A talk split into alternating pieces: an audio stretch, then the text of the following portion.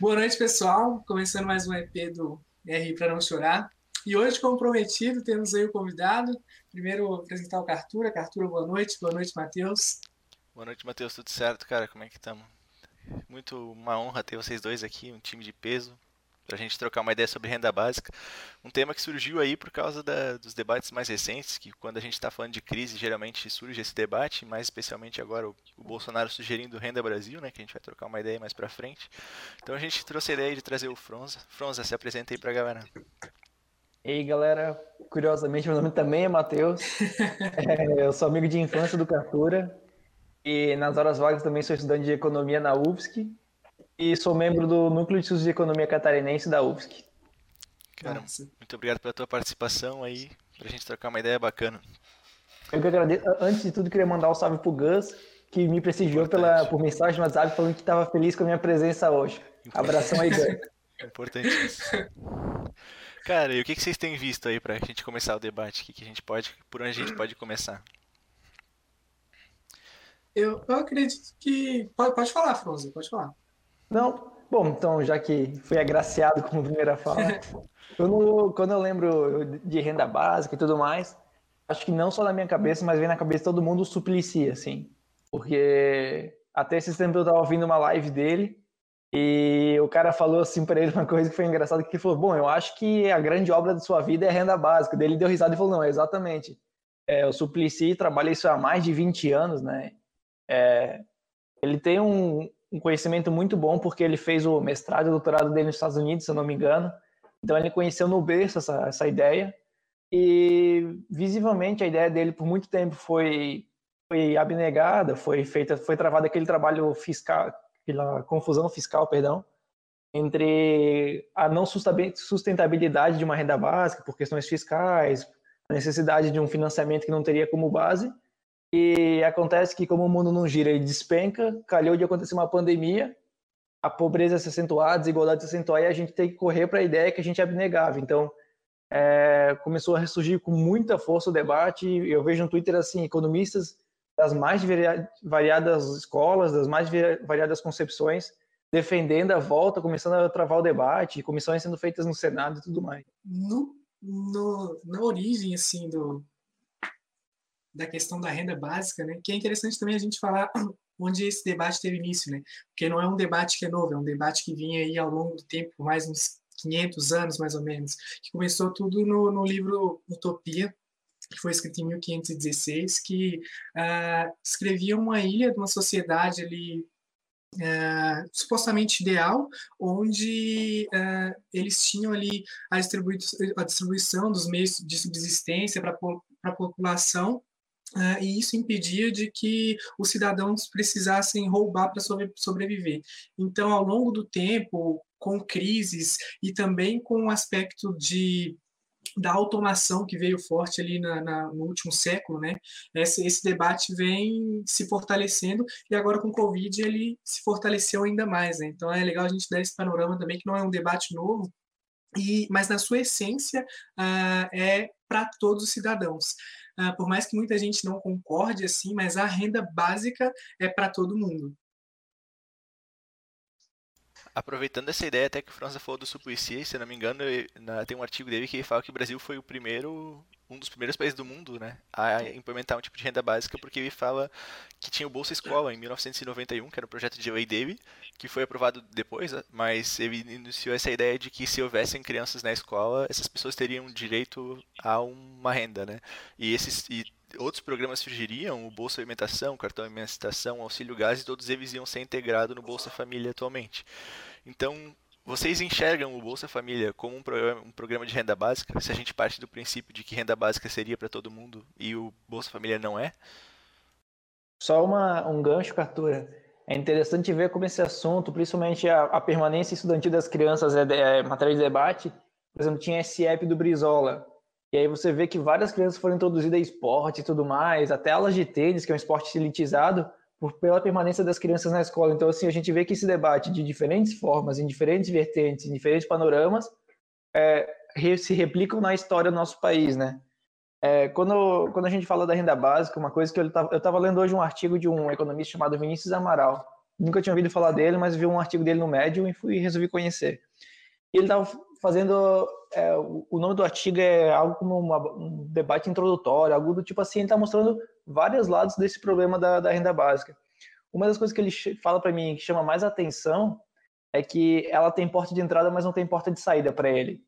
E a gente pode até pensar, pô, mas eles, eles calculam um valor lá para por 2019 por R$ 288,50 por pessoa, pessoas e pessoas que ganham até mil reais por mês, então a renda per capita da família, né? Até mil reais não pagam esse imposto. É, diferente do Bolsa Família, que é mais restritivo, ele seria muito mais amplo, tanto que não tem porta de saída, né? Então seriam várias pessoas. E acho que a, a, a, o diferencial dele é que ele consegue, ele, a sugestão dele é que incorpore alguns programas. Então, assim, teriam esse programa da renda básica, mas outros programas seriam adicionados. Até porque se a gente for pensar o 288 reais para diferentes pessoas não tem a, a, mesma necessidade, né? Então seria um programa que ele conseguiria acoplar outros programas sociais. É, uma coisa que chama muita atenção nesse debate é que ele mostra a estrutura desigual do Brasil. E isso aí é, é carta marcada, todo mundo conhece. A, se, como é que tem um cálculo que eu estava vendo hoje ainda? 10% dos mais ricos detêm 60% da riqueza do Brasil, da renda, né? Então, assim, é algo, algo bizarro. E um debate, um dado que ele traz, até posso depois deixar o artigo disponibilizado, mas é uma coisa muito interessante, é que ele faz um gráfico que mostra que, por exemplo, se a gente parar para pensar que as pessoas, todas que ganham, todas vão ganhar 288,50 por mês, mas elas vão ter uma tributação. Vai chegar um momento que a tributação, acho que era 20%. É, então, se ele tributar 20% da pessoa física, ela vai ganhar 278 por 50 e 278,50 por mês e vai ser tributado uma taxa muito maior. Então ele vai deixar de ser um tomador da renda básica e vai virar um financiador. Só que ele vai financiar a pessoa que tem isenção. Então é um programa que ele fica quase autossustentável a partir do momento que ele vai fazer uma alíquota, é, uma alíquota progressiva do imposto. Então as pessoas que vão ganhar mais vão financiar mais. É, e aí nada impede de um Bolsa Família ser complementado e aí com outra estrutura de financiamento e tudo mais. É, é só para um detalhe pequeno aqui, que se a gente estiver falando do Bolsa Família especificamente, se a gente estimular que cada família que recebe Bolsa Família tem 3,5 membros, mais ou menos 50 milhões de brasileiros recebem Bolsa Família hoje em dia. Isso é um quarto da nossa população, então é uma, a gente está falando de uma realidade para muitas pessoas hoje em dia. Até pegando o gancho do Franz ali, até até uma pergunta para ele, assim. É, hoje no país, como tu disse, os problemas que a gente tem no Brasil, a dívida que a gente tem. Hoje saiu também a notícia da queda do PIB, 9,7% no, no, segundo trimestre. De onde viria esse dinheiro assim se a gente fosse constituir uma renda básica para todo mundo hoje? É, esse, esse é um debate gigantesco, principalmente com a nossa estrutura tributária. É, me permito, antes de, de, responder, fazer uma análise. Se a gente parar, eu vi, tempos atrás, é um estudo, não faz muito tempo, porque a gente, a gente tem uma estrutura de tributária na renda, que é o normal, só que a gente tem muito tributo por consumo. O que, acontece é que as pessoas mais pobres são mais penalizadas, porque, por exemplo, se a gente pensar que, um exemplo bem simples, a gente tributa o pão, só que o mais rico, ele depende, despende uma parte muito menor da renda dele para comprar pão do que o mais pobre. Então, proporcionalmente, os mais pobres pagam mais imposto. A forma que a gente faria, principalmente, uma primeira abordagem, que eu imagino mais, mais sustentável, porque, assim, existem várias formas de financiar, por exemplo, aumento de dívida. Só que aumento de dívida externa é uma faca de dois gumes, porque você pode aumentar a dívida, vai vir esse aumento de, ativo, vai virar um, passivo, né? A gente vai, vai, ficar devendo e vai começar a aumentar o risco. Pô, peraí, o Brasil já está com uma dívida externa gigantesca. Será que a gente vai continuar emprestando? E outra, será que a gente vai entrar com o dinheiro lá dentro? Porque o país pode não, dar, não pagar suas, suas dívidas. Então, assim, o que eles sugerem, que para mim parece o mais mais lógico seria uma junto uma reforma tributária e aí que ela fosse estruturada a partir para financiar essa renda básica. Uhum. A forma mais simples seria financiamento, como ele mostra, tem várias formas de financiar, na verdade, né? Você pode ele não faz uma não apresenta uma reforma tributária abrangente, mas a gente pode começar a tributar talvez dividendo, talvez tributar mais pessoas jurídicas e tudo mais. E esse tributo, e aí eu peço desculpa que também não estou, possivelmente não estou falando das terminologias jurídicas corretas, de tributo, imposto, não, não tenho muito conhecimento para falar a verdade apesar de ter estudado direito por um ano. É, mas essa parte da esses tributos seriam direcionados para financiar um programa, sempre penalizando, entre aspas, os mais ricos em detrimento aos mais pobres. Claro que isso aí é extremamente impopular, a gente não tem, não pode ser inocente. Só que é a decisão que os policymakers, como eles chamam, né, os formuladores de, de política, têm que fazer essa questão. A gente vai querer acabar com a desigualdade, a gente vai, vai conseguir avançar socialmente ou a gente vai ficar ainda desigual? Porque, assim, todo debate esse, e aí eu estou saindo um pouco da pergunta, mas eu me empolgo se vocês acharem, podem me cortar. Mas a gente, a gente tem toda uma estrutura do Brasil formulada de uma maneira, é, historicamente, é, e aí a gente não precisa ir longe para ver desigualdade financeira, desigualdade de renda, avanço da grande propriedade sobre a pequena propriedade e tudo mais. Então, assim, será que a gente vai querer romper com a estrutura? É arriscado, entendeu?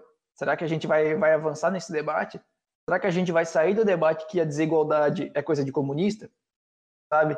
Então, assim, se for formulado um projeto grande, abrangente, seria, eu acredito, seria via tributos direcionados, mas assim, até que ponto vai e até que ponto assim é, aí começa tem a evasão fiscal tem outros problemas que não é, um, não é uma formulação simples e provavelmente assim teria teria custos ao governo não seria totalmente autofinanciável sabe teria uma parte do governo teria que arcar só que assim é, e aí a gente vai lá na, nas primeiras aulas de economia lá da macroeconomia 1 quando o livro do Keynes, que vai lá e, e o John Hicks escreve o modelo keynesiano, ele fala das transferências de renda.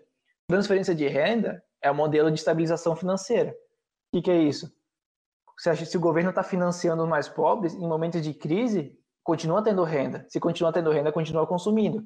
A gente vai ver aí na, nos próximos resultados do PIB que o auxílio emergencial faz quase esse papel e é o que mantém o consumo. Se o consumo nosso diminuísse, nosso tombo seria ainda maior, sabe?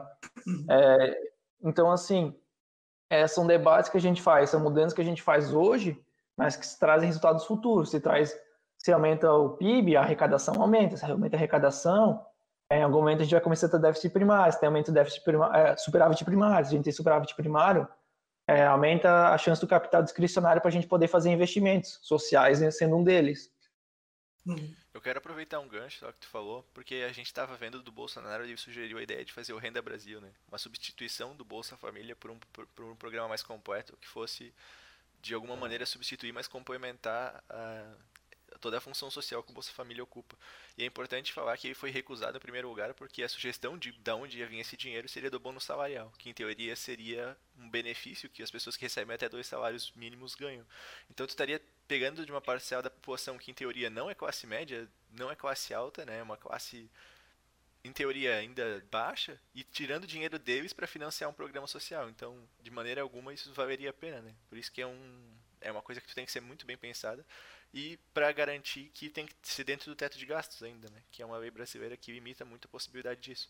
O que, os, o que eles fizeram foi, eles não introduziram essa ideia no orçamento da União para 2021, mas eles aumentaram o do Bolsa Família em 16%, a quantidade de valor destinado ao Bolsa Família, na possibilidade desse projeto ser maior, mais complexo de implementar, e aí realocar esse dinheiro para um novo programa, né?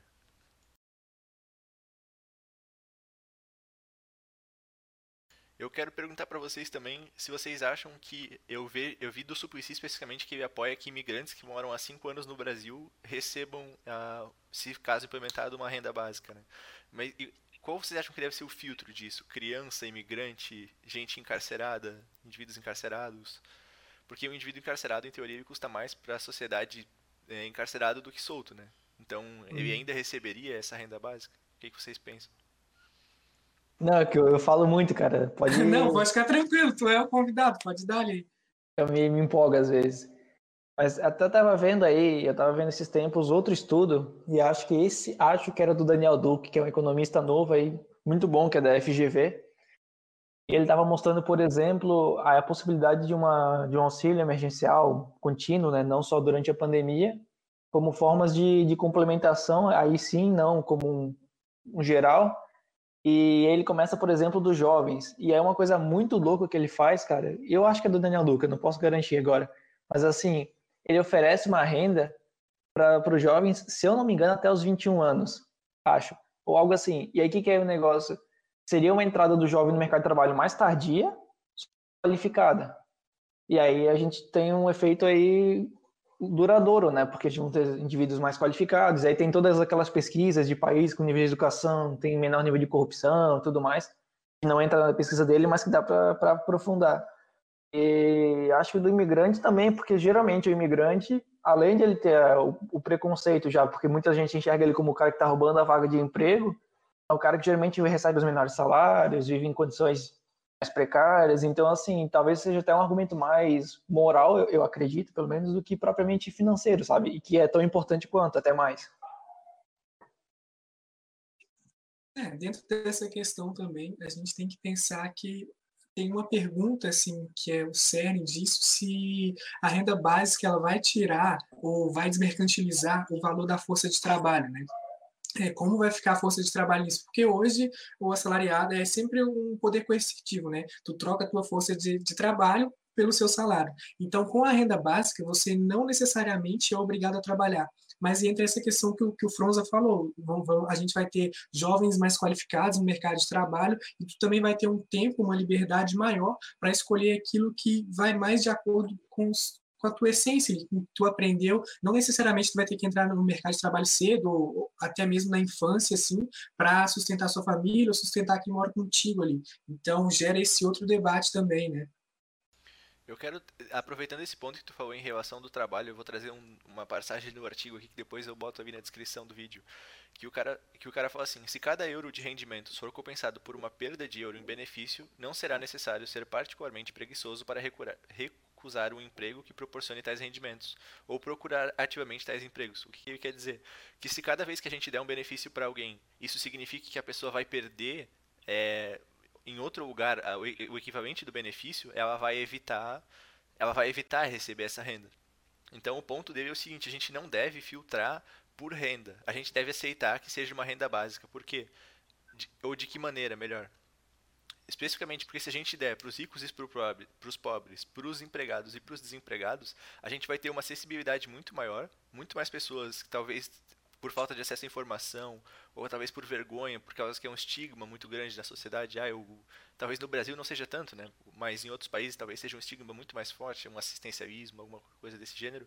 Se a gente deixasse isso de maneira geral, ele acredita que seria que faria, faria o trabalho valer mais a pena, que as pessoas ficariam mais interessadas em manter o emprego ativo, justamente porque a renda básica seria um complemento à renda, do que um motivo para ela desistir, como no caso de uma pessoa do Bolsa Família, por exemplo, se ela ganha um valor X, ela perde o valor ao benefício, mas ela também tem que botar na conta tempo de deslocamento ao trabalho, tempo que ela perde com os filhos, várias outras coisas que podem, em teoria, né, prejudicar a vida de forma geral dela. Então, por isso que ele sugere que não deva, não deva ser feito nenhuma forma de acompanhamento financeiro da pessoa para saber se ela é rica ou pobre. Todo mundo deveria ganhar, simplesmente para universalizar isso e criar uma situação melhor para uma sociedade de maneira geral.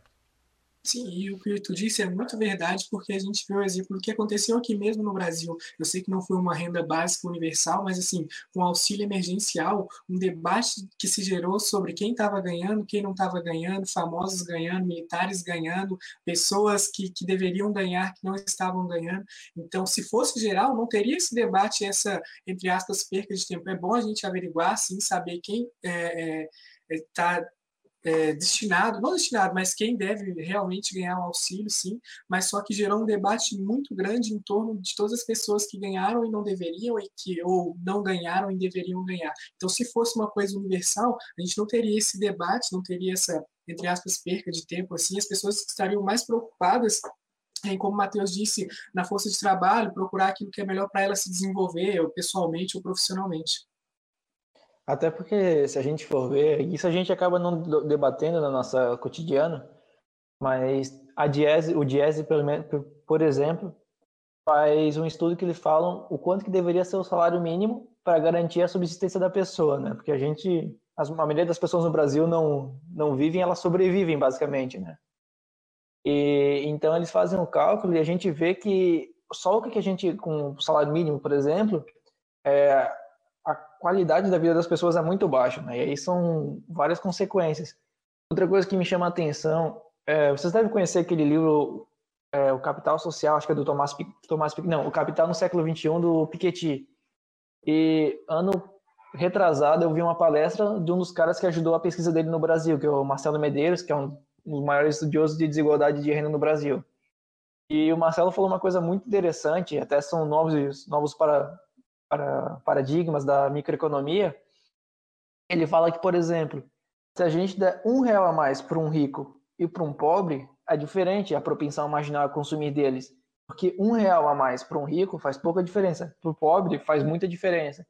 Então, assim, esse, essa renda que a gente fornece de maneira generalizada, ela tira uma grande massa das pessoas que sub, subconsomem, praticamente. Assim, as pessoas que vão lá e vão, vão deixar de comprar só o pãozinho, vão comprar talvez o pãozinho e o, e o presunto e o queijo, porque não tem que escolher mais o que vai comer.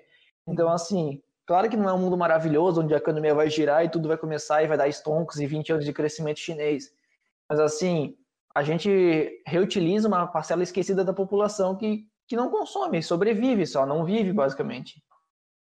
Se a gente está falando de utopia, a gente tem que lembrar constantemente que a renda básica não é feita para lucrar, né? Ninguém deve lucrar de um programa desse. Ela é um programa realmente, como tu falou, para melhorar a qualidade de vida da população que vive em condições inferiores, mas de maneira alguma ela é feita para lucrar. O que me leva a um exemplo muito interessante da cidade de Maricá, não sei se vocês já acompanharam. No vídeo do, do, canal Meteoro, acho que eles falaram isso, é, né? Não é bem legal esse vídeo. Não é exatamente uma, renda básica, é uma moeda complementar, mas, mas basicamente cumpre a mesma função, que é a lógica de que é uma cidade petroleira que ganha uma, um valor absurdo em royalties de petróleo, e eles acharam uma forma eficaz de distribuir uh, esses valores por meio de uma moeda complementar, que é um cartão, basicamente, magnético, que a pessoa ganha um valor X e pode consumir. Só que só funciona na cidade de Maricá e, e, e ela tem alguns descontos especiais para comerciantes locais. Ou seja, tu cria uma competitividade muito mais forte para o mercado grande do tio da, da vendinha da esquina, que não pode concorrer com esse mercado naturalmente, porque o, o governo municipal consegue administrar isso de maneira eficaz e possibilitar, possibilitar que essas pessoas acabam consumindo. Então, eu acho que é um exemplo brasileiro que tem dado muito certo. Se não me engano, tem 14 anos já da moeda, de, na, da moeda deles, é Mucamba, alguma coisa assim. É, alguma coisa assim. E eu acho um exemplo incrível, simplesmente. Claro que eles têm uma vantagem gigantesca, né, de ter royalties de petróleo, que não é todos os municípios, mas eu acho que a gente tem muito a aprender com uma cidade brasileira que já está fazendo isso há muito tempo. Sim, e é um exemplo do Alasca também, né, que começou, eles usam os mesmos royalties de petróleo e começou a, a conceder essa renda assim para seus habitantes em 1982 e no ano passado, tipo, por pessoa, 7 mil habitantes, eles ganharam 1.609 dólares é um valor anual, lógico, né? não é mensal, é um valor anual, mas que também trabalha da mesma forma que, que Maricá. É, com royalties de petróleo, eles conseguem fazer essa renda básica ali no Alasca. E, e ela é interessante que a maior parte desse dinheiro, principalmente para os mais pobres, não é um valor que vai ser entesourado, né? não vai ser posto na poupança, vai ser revertido em consumo, por exemplo, ou em educação, não sei, outros setores, consumo de forma geral. Então, assim, Aí a gente começa, ah, o mercado imobiliário talvez vai se desenvolver mais, porque vai ter pessoas com condições melhores de comprar casa. A própria educação vai ter um avanço e tudo mais. Tu acaba tendo mais tempo livre, né? Tipo, Sim. hoje tu é obrigado a, sei lá, trabalhar 40, 44 horas por semana. Tu tendo uma renda básica, tu pode trabalhar seis, tu pode fazer só um estágio e ter um tempo maior para ti, para se dedicar aos seus estudos, ou enfim, aquilo que tu, que tu gosta, assim. Até tem e aí era, era do Celso Furtado lá. O, Celso Furtado tem alguns textos meio utópicos, assim, mas um texto interessante. Ele tá falando da racionalidade de fim da racionalidade de meio, né? Então, assim, é, a racionalidade de fim seria como se fosse uma invenção artística. Então, eu quero me desenvolver, quero aprender a tocar violão, quero pô, viver, ter arte, assim, uma maneira mais utópica e meio simplificada, meio alterada, assim, também não é exatamente isso que ele fala. E a racionalidade fim é o trabalho. A racionalidade meio é o trabalho. É o meio que faz, me faz chegar nesse fim. O que acontece é que na nossa sociedade a gente inverteu, né? Então a nossa racionalidade fim é, é o trabalho. E aí os indivíduos não se desenvolvem, não se não tem mais essa proximidade com a, com a arte, com a cultura, mas também com, com coisas sociais, com projetos sociais, tudo mais. Assim, a gente está muito centrado no trabalho. E claro, as pessoas não têm culpa disso, né? É, o jeito que a gente vive. É ponto. A nossa sociedade se pauta assim. Talvez vai chegar um momento que não vai mais ser sustentável, que as pessoas. É, bom, se vocês saírem na rua e perguntarem para 10 pessoas, quer dizer, não saiam na rua agora, né? Liguem, porque tá, tá na pandemia ainda. se vocês ligarem para 10 pessoas aleatórias, provavelmente vocês vão achar umas 5 com ansiedade, com. Então, assim, é, acaba que a gente está tá avançando num processo e pequenas mudanças podem fazer grandes passos, né? Hoje, a maior preocupação das pessoas hoje, ou, ou, elas querem investir mais tempo assim eh, nas coisas ou nelas mesmo uh, depois que se aposentarem. Assim. Então elas planejam a vida toda. Ah, vou trabalhar quando me aposentar eu faço isso, quando me aposentar eu faço aquilo, aquilo. E tendo renda básica, tu não precisa necessariamente aproveitar assim entre aspas a tua vida quando tu se aposentar, quando tu tiver velho, quando tu não tiver a mesma energia que agora, sabe? Então é um debate legal para a gente trazer também, porque cara hoje, com as medidas que o Brasil vem tomando aí, as últimas reformas que fez, pouca gente sabe quando ela vai se aposentar. Ou, ou tu tem que trabalhar muitos anos, até, sei lá, 70 anos, e, tipo, tu aproveitar a tua vida depois dos 70 anos, tu, tu planejar a tua vida para ser aproveitada depois dos 70 anos, não é uma coisa, assim, que, aos meus olhos viável, sabe? Porque tu trabalhou a vida inteira, trabalhou, trabalhou, trabalhou, beleza, me aposentei agora, vou ter a minha aposentadoria e vou aproveitar minha vida a partir dos meus 70. Eu acho que, né, a gente tem que ter um meio termo disso aí também. Eu acho que o ponto que tu levantou é interessante e eu aproveito para fazer uma pergunta para vocês, ancorada no que o Fronza falou. Que se a gente acredita que um jovem que receba renda básica, vamos supor, antes dos 21 anos, né? Algo que possibilite que entre, que atrase a sua entrada no mercado de trabalho, ou que se caso entre, utilize esse dinheiro para alguma forma de evolução profissional, né? Um curso, alguma coisa dessa maneira. Os pensionistas se beneficiariam em algum sentido de ganhar uma renda básica? A uma pessoa que já ganha aposentadoria? Ou a renda básica de alguma maneira substituiria também a, a aposentadoria da pessoa, de maneira pública, no caso? É, na proposta ela atingiria todo mundo, né? Porque se, se fosse uma, um programa amplo. Mas assim, acho que, que, não tem muita, muita influência, na verdade. Assim, claro, teria o acréscimo na renda das pessoas mais idosas, mas acho que elas teriam, possivelmente variaria de, de faixa de renda e tudo mais, a sua pensão que as pessoas recebem, né? Eu quero trazer um exemplo legal que eu achei também, do um programa chamado Give Directly, que é criado por graduados de, do MIT, de Harvard, que eles fizeram um fundo e investiram especificamente numa, em vilas do Quênia, que é um dos países considerado um dos países mais pobres do mundo, e eles quiseram vários experimentos sociais para ver o quanto de fato uma renda fixa para essas pessoas mudaria a vida delas.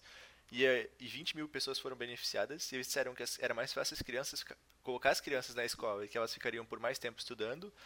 Todo mundo se alimentava melhor e com mais variedade de saúde. As pessoas trabalhavam mais de maneira mais eficaz, porque elas tinham dinheiro para comprar ferramentas ou, de, ou veículo para mover o trabalho. Várias formas que, na verdade, porque tem aquele debate, né? Ensina a pescar, mas não, ensina, mas não dá o peixe que na verdade essas pessoas utilizaram esse dinheiro que elas ganharam para investir nos seus negócios e acabar trabalhando mais.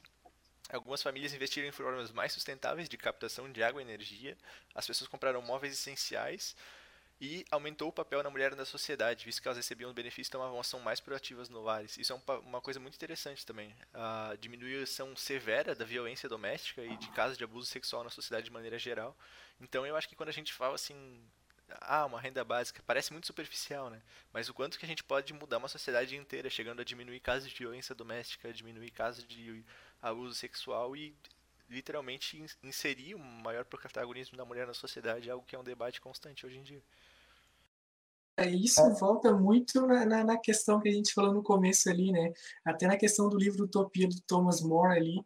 É, se tu tem uma sociedade, uh, digamos, ideal que ela tem os meios básicos para sobreviver, assim, tem tudo, ela não vai é, se preocupar com outras coisas, como tu disse, assim, ela vai ter um maior protagonismo naquilo, naquilo que elas já vêm fazendo há algum tempo, né? Então elas não vão precisar roubar, não vão precisar é, como tu disse, aí vai diminuir a, vi a, violência, até mesmo contra as mulheres, enfim, uma série de coisas vai se acarretar por ter essa distribuição dos meios básicos assim para todo mundo. Tem até alguns países que, que adotam seis horas de trabalho por dia. Alguns países nórdicos, eu acho que eles têm essa, esse hábito. Mas uma, uma coisa que me chama a atenção é que eu estava vendo até uma entrevista esses tempos com o José Luiz Oreiro. Ele estava falando que, como ele tem parentes na Espanha, ele, tava, ele tem muito, trava muito debate com o pessoal de lá, assim, ele tem muito contato. Ele falou que na Europa, hoje, o debate que está rolando é esse novo New, New Green Deal, acho que é o nome que eles estão falando, que vai ser tipo esse acordo de, de produção sustentável com a, com a natureza, vamos dizer assim, né? A gente não tem mais como aguentar o nível de poluição e tudo mais. É, toda, digamos que a nossa terra não, não, não sustenta tudo que a gente produz. Então, assim, é, as pessoas trabalham hoje, pessoas trabalham, sei lá, 10 horas por dia. elas estão cada vez mais cansadas, estão cada vez mais, elas não têm mais a, não têm o mesmo, como posso dizer, a mesma vontade, o estresse e, começa a gerar diversos problemas. Claro que não é uma coisa assim, não tem como o Brasil hoje sozinho chegar e falar assim, ó, pessoal, vai todo mundo trabalhar seis horas por dia e tal, porque assim, se não for algo coordenado, não vai dar certo, entendeu? E é uma questão que cada um chuta mais para frente, mas já chega uma hora que vai ficar inviável, porque a gente, a gente avança sobre a produção, daí gera poluição nos rios, que dificulta o acesso à água. É, a gente gera, avança sobre a natureza, gera epidemias, pandemias. E se a gente trabalha ali, tem esse, essa, contribuição, tem uma forma sustentável de, de financiamento, a gente consegue meio que dar um passo atrás na sociedade, sabe? Que é o que a gente não, não fez há muito tempo, assim, nossa sala, a sociedade vai avançando, avançando, tanto que a gente vai ver a produção de, de lixo no, no mundo, tem ilhas de lixo no mundo, sabe? Assim, esse debate da sustentabilidade e tudo mais, e aí passa pela jornada de trabalho, porque são consequências, passa pela automatização do trabalho também, são debates que vão ser começar a ser travados cada vez mais, assim, eu garanto que daqui a 10 anos o que vai ter de tese, de, dissertação sobre é, a pandemia, sobre os efeitos da pandemia, sobre a sustentabilidade, vai ser uma parada gritante, porque é o que a gente está vivendo hoje, né? Sim, realmente. A gente hoje está tendo esse debate, assim, que eu acho que é, é um gatilho gerado pelo, pelo Covid que está aí, essa pandemia que chegou, e, e pensando, assim, como a gente já está repetindo essa palavra várias vezes aqui, pensando utopicamente, e se vier outra pandemia um pouco pior que o Covid, sabe? Que mate, sei lá, numa taxa um pouco maior, que a contaminação, é, a disseminação da doença é um pouco maior também, o que a gente vai fazer? A gente vai ficar empurrando esse debate com a barriga ou, tipo, medidas vão ser realmente tomadas, assim, medidas é, eficazes, né? Vão ser realmente tomadas, porque hoje hoje não, né? Há algum tempo a gente viu um debate de, ah, sei lá, fica em casa, mas aí também eu não posso ficar em casa porque eu tenho que sustentar a minha família. Então, isso vai gerando o que a gente está fazendo aqui hoje, vai gerando esse debate, mas esse debate vai ficar só aqui ou o que vocês enxergam do mundo, assim, para esse tema? Cara, isso era uma coisa aproveitando um pouquinho assim, pensar o, um pouquinho do negócio do ambiente, né? Por que, que isso acontece na Europa e não aqui? Porque, o, porque os países europeus, em geral, resolveram o problema da fome, né? Uma crítica um pouco mais marxista já, mas pensando de que eles não têm tanto problema com pessoas passando fome, então eles podem se preocupar com assuntos como meio ambiente, sustentabilidade, para eles é uma coisa mais natural. Mas eu gosto de pensar, trazendo um pouquinho para as RI, que por muito tempo o debate da SRI foi marcado pela teoria idealista e pela teoria realista. Né? A ideia de que os países controlavam o mundo pelo poder ou controlavam de maneira diplomática, de maneira mais arbitrária. E eu gosto de pensar que a teoria crítica veio para mudar isso no sentido de apontar o debate entre essas teorias, ela é, mantém o status quo. O que, eu quero, por que, eu estou trazendo esse debate especialmente para esse sentido? Por que, que os liberais, ou no caso Friedman, né, se eu não me engano, foi um dos primeiros também a, a debater, a debater a renda básica e popularizar ela, por que, que um liberal estaria disposto a falar né, de distribuição? E eu, e, eu, e eu entendo que tem um lado de gerar economia, de gerar benefícios, e tem um. Eu não estou dizendo que todos os liberais não pensam em questões sociais, mas eu gosto de pensar que a renda básica também é uma forma de manutenção do status quo, sabe? A, se a gente estiver pensando numa uma parada mais é, marxista, algo mais transformador, mais revolucionário, a renda básica é uma forma de ajudar que isso não aconteça. A gente está, em teoria, né, e dando esmolas para essas pessoas se contentar ou ter uma vida um pouco menos pior e não buscar alternativas mais rebeldes, mais revolucionárias. E eu acho que isso é uma coisa interessante de pensar. O que, que, vocês, o que, que vocês pensam sobre isso? É, sim, eu acho que a gente ia ter menos problemas sociais, né? Só que a gente ia ter mais tempo para pensar em outros problemas também. Acho que não, é, a renda básica não é a solução de todos os problemas, né? Como tu disse, ela vem é, pensando assim numa, uma coisa mais marxista, ela vem, vai sanar alguns problemas sociais, mas ela vai dar tempo também para as pessoas pensarem mais em outras causas, assim. Eu acho que sempre vai haver um debate, ah, beleza, resolvendo esse problema, mas aí vai ter outro debate a partir da distribuição da renda básica. Eu acho que vai sim perder a, a força, mas não vai sanar, assim, tudo, sabe? É, eu concordo, eu nunca tinha pensado nisso que tu falou, até numa das aulas de economia política três, dois, dois, que, é, que estuda mais, estuda Marx. É, um professor meu travou um debate na época semelhante, assim, era outro exemplo, mas ele fala que querendo ou não, assim, e até conscientemente ou não, é uma forma de, de acalmar as pessoas, porque quem tem fome tem pressa, sabe? Então, assim, é, dá uma acalmada porque as pessoas estão passando fome e qualquer coisa, e elas também não têm nada, não tem culpa nenhuma, sabe? Elas são, são a vítima ali. E, então, assim, elas não estão pensando, ah, mais uma, elas estão pensando, pô, vai ter o que comer hoje, sabe? Mas, assim, querendo ou não, é uma forma de, de acalmar um pouco os ânimos. É, e aí a gente vê críticas ou não, mas a, a gente sabe que a parcela mais pobres ama o Getúlio Vargas, ama o Lula, que fizeram concessões, por assim dizer, sabe? Tenho alguns amigos da, por exemplo, da Revolução, da, de, de movimento por Revolução Brasileira, que, ao contrário do que a maioria das pessoas pensa, eles não são, do, não são a favor do Lula, eles, eles têm duras críticas e tal. É, tem outros amigos que defendem ferozmente o Getúlio, mas, tipo, a gente sabe que, que o Getúlio teve seus momentos ditatoriais também, assim, não, não se pode fechar os olhos, mas é o cara da CLT, por exemplo, sabe? Então, assim, é, em questões de, de reforma estruturais mais bruscas, eu acho difícil que, que, que, se, que se seja estabelecida, apesar de que eu acho que reformas estruturais brutas sejam difíceis de, ser, difíceis de serem feitas em qualquer lugar, assim, sabe? É, eu simplesmente não, atualmente não enxergo nenhuma possibilidade. O que eu acho é que a gente vai na, na música da, da socioeconomia ali, da, da, desculpa, sociodemocracia, a gente vai dançando e vai se aproximando, vai tentando fazer um pouco mais de justiça, justiça social, de igualdade. Eu acho que é o teto que a gente vai bater, sinceramente, assim. Enquanto figurar o sistema capitalista, enquanto é isso que a gente vai ter. Eu, eu acredito nisso. Posso estar enganado, concordo contigo. E, e, essa lógica também me surgiu justamente porque eu vi o entusiasmo do Bolsonaro com o auxílio emergencial, sabe? Uma pessoa que aparentemente estava satisfeita, assim, em ser odiada pelos comunistas e, e, que gostava de meter pau em todo mundo o tempo inteiro. E aí, de repente, as pessoas agradeceram pelo auxílio emergencial, sabe? E aí o cara, poxa, isso aí dá voto, ou isso aí pelo menos me dá prestígio. E nesse sentido, esteve mais disposto a debater a renda básica ou até expandir ela. Agora a gente tem a expansão para mais seis, seis parcelas ou cinco parcelas com, men com menor valor. Mas enfim, justamente pensei nisso, assim, de que isso é uma forma de acalmar os ânimos das pessoas para que a oposição seja um pouco mais enfraquecida. Até porque, pensando em Getúlio Vargas, né, ele constituiu a CLT, mas a CLT já era lutas sociais de 15, 16 anos. Ele simplesmente pegou todo mundo embaixo do braço dele e falou assim: ó, oh, isso aqui é o meu projeto.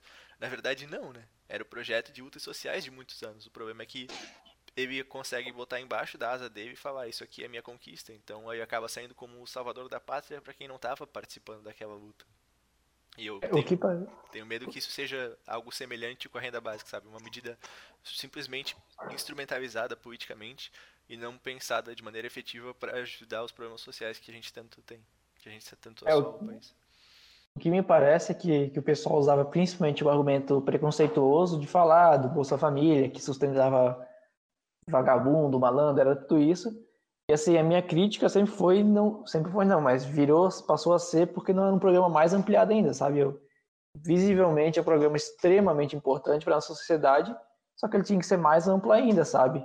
E hoje a gente vê os efeitos do auxílio emergencial, claro que tem consequências das finanças públicas e que, e que se não forem bem tratadas vão gerar um problema gigantesco, mas, assim, é um programa extremamente importante e é o que garantiu as pessoas a sobreviverem, sabe?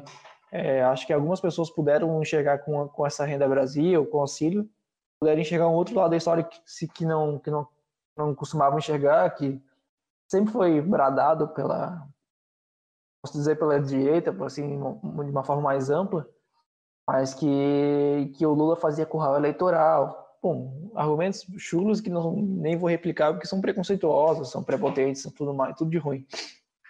Mas o, que eu acredito é que tá possível a gente tá conseguindo ver que existe uma outra forma, um outro lado e que a importância que isso gera na, nas pessoas, né?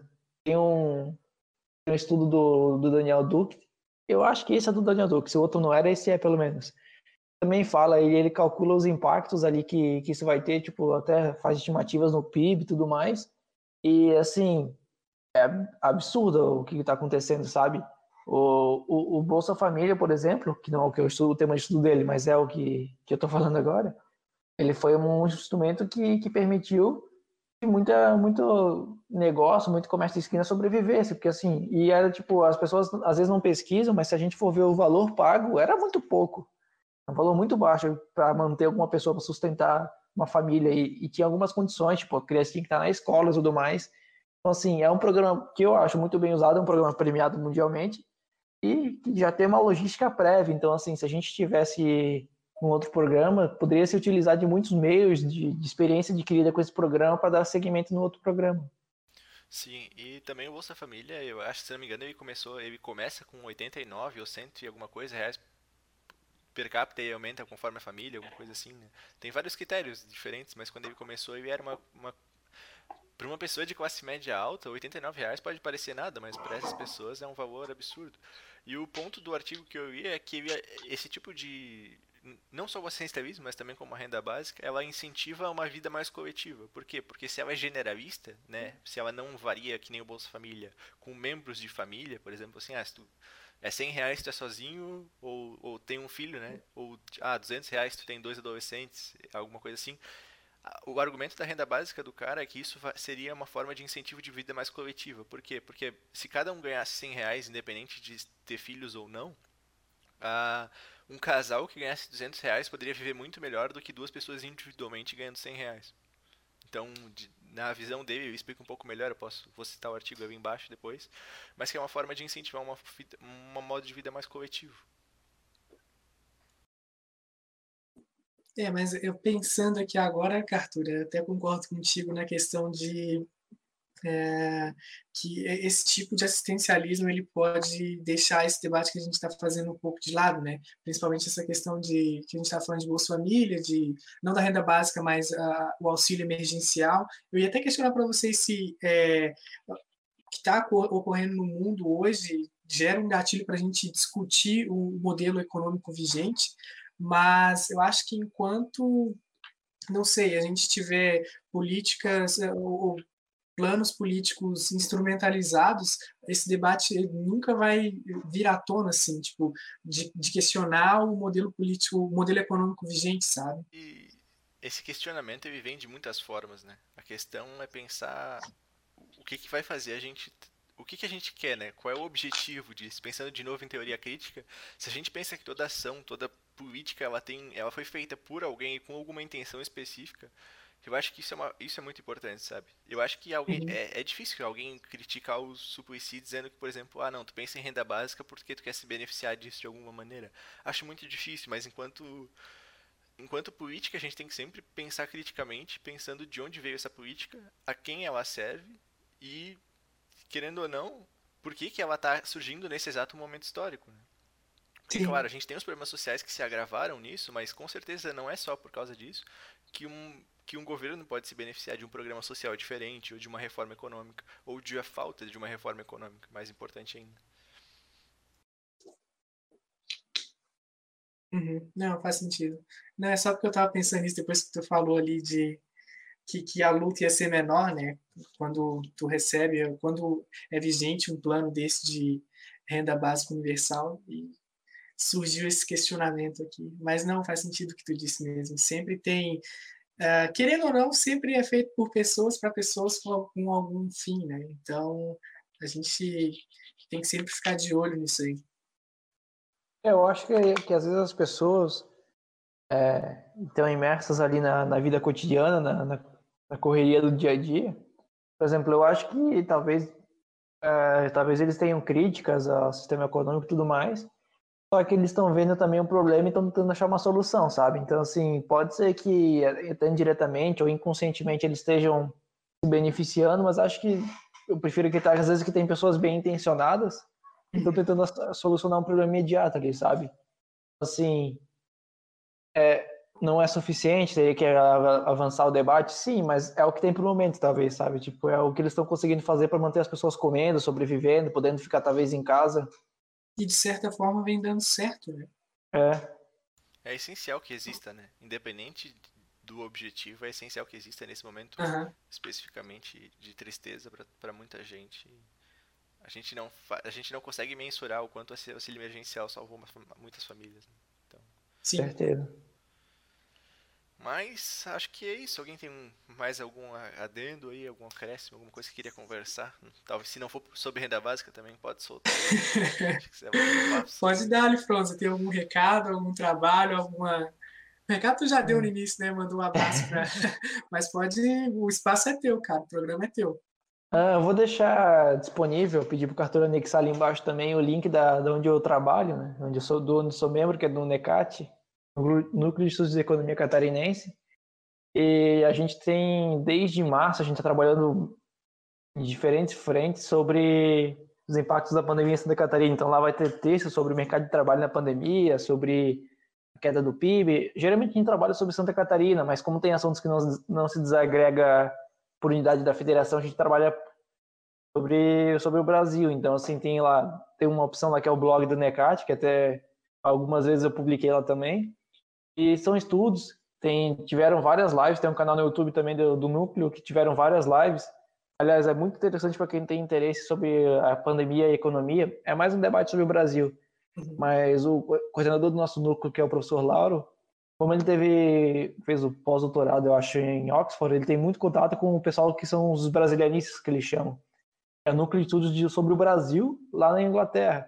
E tem várias entrevistas com, com gringos, vamos dizer assim, tem em inglês, tem todos são em português, eles falam português. Eles estão falando o que, que eles estão achando da pandemia, da situação do Brasil, da ação do Brasil. Muitos trataram paralelo, traçaram paralelos tipo com o Boris Johnson, com o Trump. Então, assim, é bem legal, é uma, uma expectativa, uma opinião de fora do, da nossa realidade, né? São ingleses, são é, espanhóis, são norte-americanos, explicando sobre o que, que eles estão vendo do Brasil, o que, que eles acham. Tem, bom, recomendo lá, é bem legal. Beleza. Quer deixar suas redes sociais aí também para a galera? Ah, vou deixar o meu, meu Instagram é mvfronza e meu Facebook é Matheus Vitor Fronza. Se alguém tiver alguma dúvida ou alguma opinião sobre o que eu falei, com alguém falou, alguém aqui falou e quiser conversar sobre isso, pode mandar uma mensagem, lá tem o e-mail também, mateusvfrons.gmail. É isso aí. Beleza, vamos deixar tudo aí nos comentários para a galera aí. Se tiver dúvida, pode chamar o Fronza lá, galera. Fechou? Cara, Cartura, quer falar alguma coisa? Não, cara, só agradecer Já novamente. Te cortando. Não, eu acho. Só agradecer aí novamente a presença do Matheus, né? Nosso primeiro convidado já veio aí estrear. Que honra. Uma, um amigo eu de infância, como ele falou, um, um irmão para mim. E é muito bom ter aqui trocando uma ideia com a gente, passando conhecimento para todo mundo. Estamos no Spotify, estamos no YouTube, em breve estaremos na Twitch fazendo essas transmissões ao vivo. Assim que a gente pegar um pouquinho mais de prática, vocês podem acompanhar a gente também ao vivo na Twitch, trocar uma ideia com a gente depois da, dos episódios.